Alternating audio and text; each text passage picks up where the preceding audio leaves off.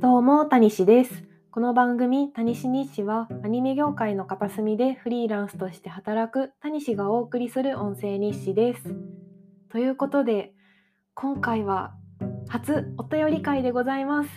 ありがとうございます。ということでね、お便りを読ませていただくんですが、この内容が私も以前収録で少し話したことがあるノープという映画についてのお便りなので、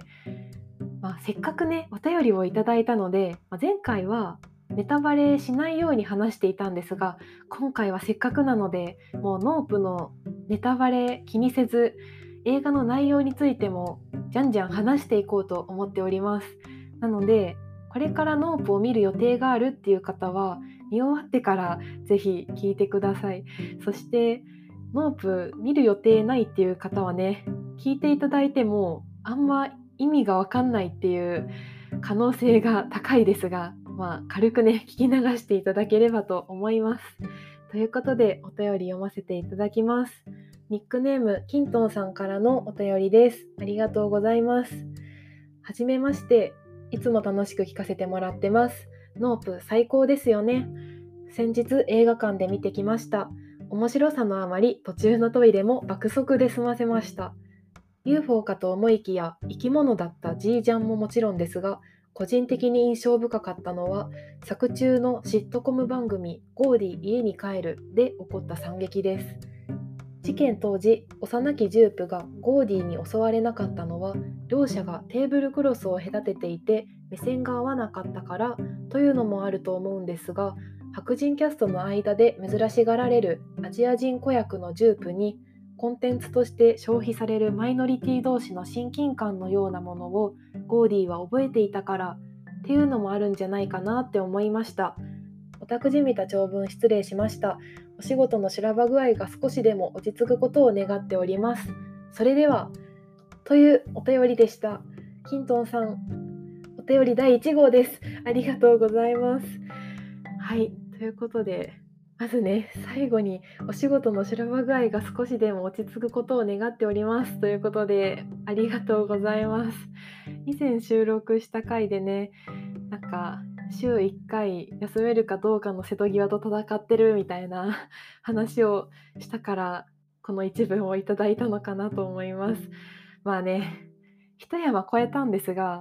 次の新しい仕事に取り掛かってね、まあ、今までは普通にアニメの原画を描いてたんですがその人が描いた原画に修正を入れるっていう仕事をするようになってね。もうなんか毎日今まで使ったことない頭がぐるぐる回っててね。毎日なんか夜になるとヘトヘトになってます。けどね。まあ新しい今までやったことない仕事なんでね。楽しいんですがやっぱりね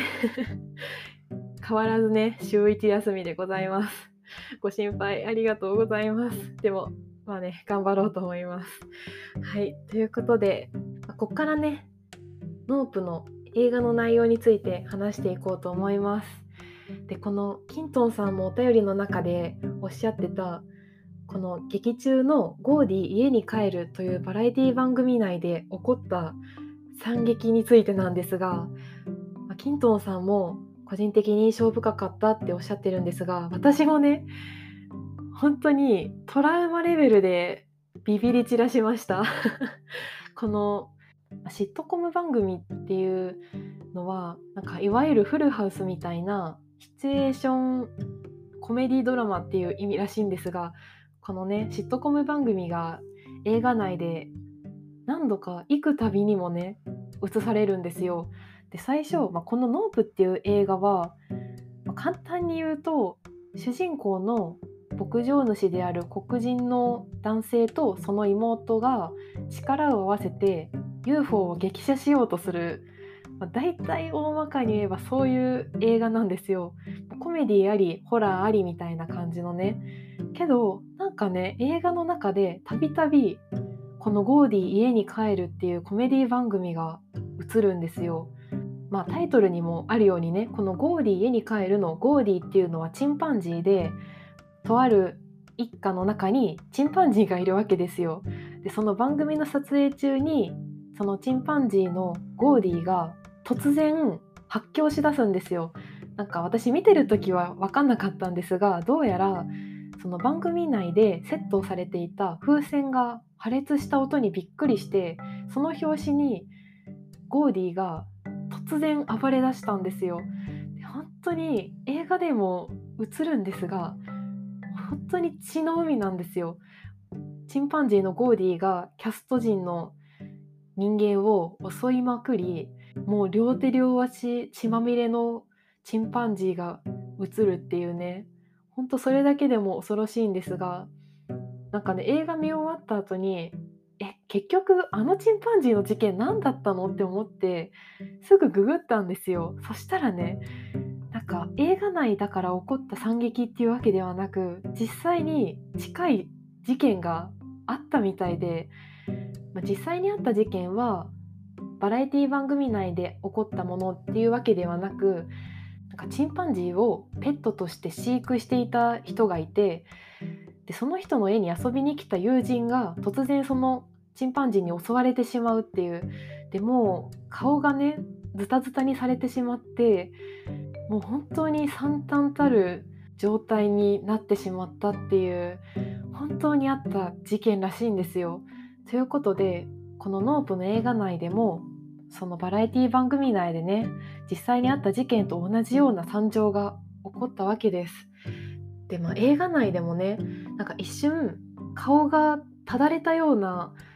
おばあちゃんがね一瞬出てくるんですがその顔がただれたようになっているおばあちゃんっていうのは実はこの作中のシットコム番組「ゴーディ家に帰る」でチンパンジーに襲われたキャスト陣の一人っていうことが最後らへんにわかるんですがで実際に起こったそのチンパンジーに襲われて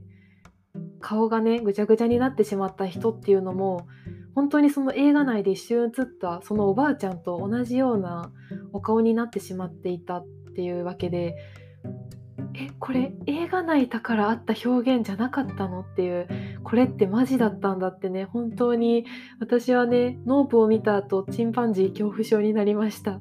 ということでなんか最近はチンパンジーをペットとして飼うっていうのは法律で禁止されている国がほとんどだと思うんですがなんかね過去には普通に飼っていた人もいるっていうわけでね本当にね強烈な惨劇でしたね。でまあキントンさんのお便りでもあるんですがこの劇中のバラエティ番組内でほとんどのキャスト陣の人間そのスタッフはそのゴーディーに襲われてしまってもうスタジオ内は血の海なわけですよけどそんな中でもアジア人子役のジュープだけはなんとか机の下に隠れて生き残ってたんですよね。けど最後の方にねそのチンパンジーに見つかってしまってなんかはって2人が見つめ合う状態になるんですよ。けどなぜかそのアジア人子役のジュープだけは襲われなかったんですよ。なんか今までねもう手をね血の色に染めて夫婦言ってるゴーディーがふっと我に返った感じでなんかあどけない幼い顔になってジュープにねそーって手を伸ばすんですよでその時のゴーディは全然人殺しのような顔ではなくいつものゴーディっていう感じに戻ってたんですよね。でえこれなんでなんだろうって私分かんなかったんですがこのお便りにもある両者がテーブルクロスを隔てていて目線が直接は合ってなかったからゴーディは興奮しなかったんじゃないかっていうそういうのがあるんですがなんかね私も映画見てる時はえなんで襲われなかったんだろうって分かんなかったんですがね映画見た後に Filmarks を見たりしてねあーってなんかね 他の人の感想を見てやっと理解しました。でこのキントンさんは、まあ、その直接目線が合っていなかったからっていうのもあると思うんですが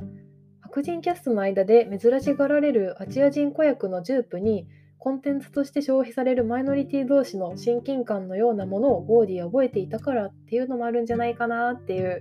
ことなんですね。なんかおおなるほどってね私ね基本映画見てる間はなんかえ何？えなんでこうなったんだろうって結構ね理解してない部分が多くて結局は面白いか面白くなかったかみたいなそういう感じで映画見ちゃいがちなんですよね。で映画館出た後にあれマジどういうことだったんだろうって考えながらフィルマークスでねポチポチと自分の感想をまとめたりしてる間にあこれたもしかしてこういうことなのかもとかね映画見終わって時差があった上でしばらくしてからなんか徐々に考え始めるみたいな感じなのでなんかこうやって自分以外の人の感想を聞けるのってめっちゃ面白いです。なんかノープ自体もそもそも主人公が黒人の牧場主という感じでやっぱり昔はかなり差別されていた人種の黒人が主役ということで表舞台には立たず名前も表には出されずただ消費される側であった黒人っていう感じでなんか私はね例に漏れずねこのノープの映画内で散りばめられてるメタファーについてはね見てる間は全然気づくことはできなくてねなんかなんとなくねなんか考えさせられる部分はあるなと思いつつもここまで具体的には考えれずにねなんかあ面白かったなみたいな感じで NOPEは映画館を後にしたんですが白人キャストの中で唯一のアジア人子役のジュープがこのバラエティ番組っていうね消費されるコンテンツとしてのマイノリティ同士のねチンパンジーというマイノリティとアジア人っていうマイノリティ同士の親近感のようなものをゴーディが覚えていたからだから他のキャストのように惨殺しなかったんじゃないかっていうのも確かにいろんな意味が込められてるかもしれないですね。はいという感じで本当自分以外の人の感想を聞けるのめっちゃ面白いですね。キントンさん改めてですがお便りありがとうございました。これからもねなんかこの映画面白いですよとかこの映画見ましたかとかいろいろ映画についてのお便りいただけるとめっちゃ嬉しいです。まあ、私ね 基本考察めちゃくちゃできるタイプではないのでああおもろかったの後にしばらくしてからうーんってポツポツ考えるみたいなねこのノープに関してはポツポツ考えることもできないくらい結構あれってどういう意味だったんだっていうなる場面が多かったんでなんか他の方が書いた考察サイトをねちらっと見てねあなるほどとかなったりしてましたね。っていう感じでなんかこのノープはね消費する側消費される側みたいなそういう皮肉っぽいメタファーも至る所にあるようなんですよ。簡単に言えばねその昔は黒人であるというだけでとにかくただ消費される側であった黒人の主人公2人が今度は逆に UFO を消費してやろうというか UFO を撮ることでその映像を世間にさらしてそれを消費させようとする消費される側から消費しようとする側に回るみたいなそこからねなんともこの映画の終わり方もねそううまくいかないんですよ。UFO を激写してその映像を世間に広めてやろうってするんですがそれがね最後うまくいかないんですよね。なんといってもね自分で理解したっていうわけじゃなく他の人の感想を見てやっと理解したっていう感じなのでねこれ以上あんま下手にノープの考察を話すのはやめようと思うんですがとにかくねもう私はこれ単純に NOPEめちゃくちゃ面白かったんですよ。でも面白いだけじゃなくて至る所にメタファーがあって考えさせられる内容について意識しなくても十分に面白いんですよ。けどさらに深く楽しめる余地があるっていうことでねめっちゃ最高だなと思いました。でまあこっからは考察とはちょっと違うんですがこの私がね NOPE面白ってなった部分についてちょっとさらに前回はさらっと話したので今回はねもうちょっと詳しく話したいと思います。なんかねこの「ノープっていう映画は超簡単に一言で言うと UFO の調教アクションドキュメンタリーかっこホラーありみたいな感じだったんですよ私的に。なんかねこの主人公は牧場主なわけですよ、まあ、基本馬を育てていてなんか撮影とかに使われる馬を飼育して調教するみたいなのがなりわいなわけですよ。なんで普段馬を調教してるんですよ。でねなんか映画の中盤になるとねなんだこいつ馬と同じように UFO を調教してやがるみたいに なってくんですよ。本当に動物を調教するのと同じように未確認飛行物体を調教しだすんですよね。で UFO を誘導してうまいこと撮影しようとしたりね。であとこのね UFO を調教しだすっていう状況も面白いんですけどなんかこのこの UFO って宇宙人が乗っている乗り物っていう思い込みがありませんか？私も UFO は宇宙人が乗ってるって思ってたんですよ。けどこのノープではねもう盛大なネタバレではあるんですがなんかもうこの未確認飛行物体自体が生物なんですよ。なんで途中でねそれに気づいた主人公はこの UFO に「ジージャン」っていうまあ日本語で言うとねなんかジーパンジージャンみたいな感じでなんか変な風に聞こえるんですがローマ字の G にカタカナのジャンみたいな感じでね、まあ、英語だと違うんですが、まあ、この UFO に G ジャンっていう馬と同じように命名するんですよ。でそれでですねこの映画の中でバーンとテロップが出る瞬間があるんですよ。この主人公が飼育していた馬の名前がバーンって出てこの馬の場合みたいな感じでその馬が突然暴り出して行方不明になる道筋というかねなんかこの馬の場合みたいな感じで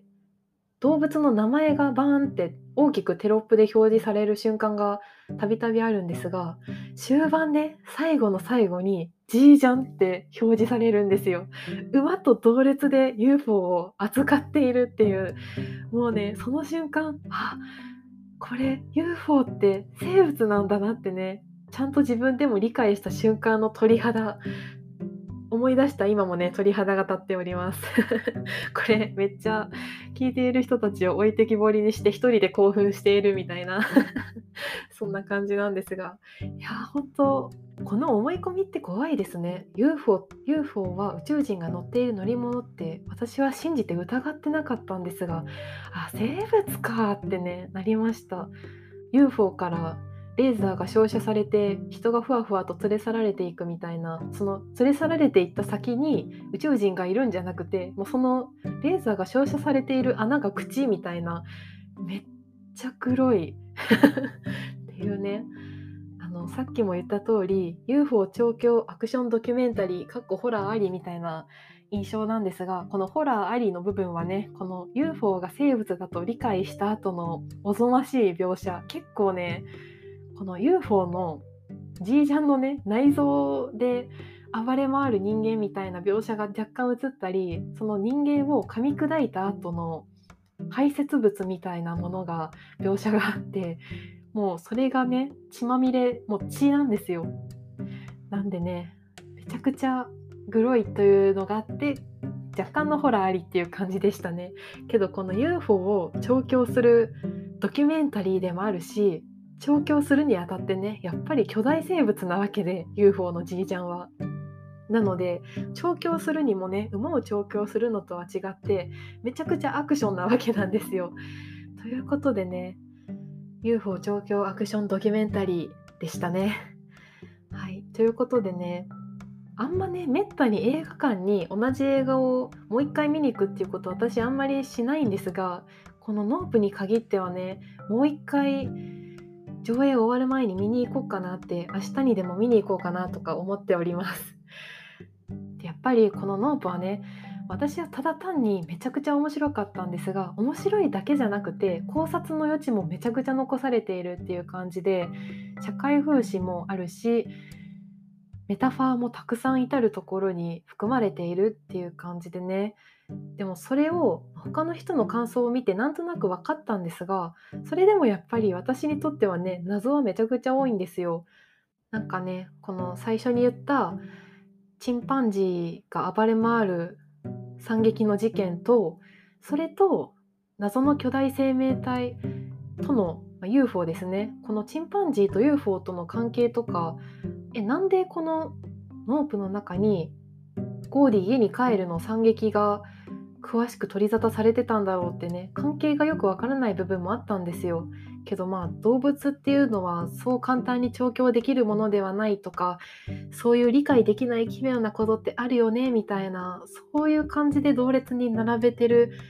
出来事っていうだけなのかなとかねまだまだわからない部分がたくさんあるんですがとにかくね本当にこれは映画館で見てよかったなと思いました。それにね最後映画の終わりの後味も何とも言えないんですよ。まあここまで来るともうネタバレもクソもないって感じなんですが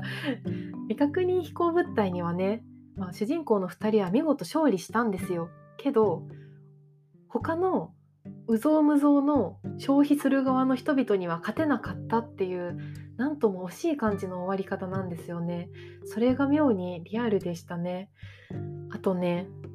これ主人公2人は勝利したとは言ったんですが、まあ、妹は確実に勝利してたんですよ。けど主人公のお兄ちゃんの方は果たしてあれは本当に生きてたのかなって妹の幻影だったのかなってちょっとわからない部分もまだ残されててね。いやまだまだわからない部分がいっぱいある。けどね本当に面白かった。だから私は明日レイトショーでラストチャレンジやってこようと思います。はい。ということで今回はマジでお便り読んでその後ちょっと他の映画の話もしようかなとか思ってたんですけどねなんかみっちりずっとノープの話をしてしまったんで今回はこの辺で終わろうかなと思います。はいということでこの番組ではお便りやご感想をお待ちしてます。番組概要欄の Google フォームからお気軽にお寄せください。Twitter でのご感想はひらがなでシャープ谷しにしをつけていただけるとこっそりたまに見に行きます。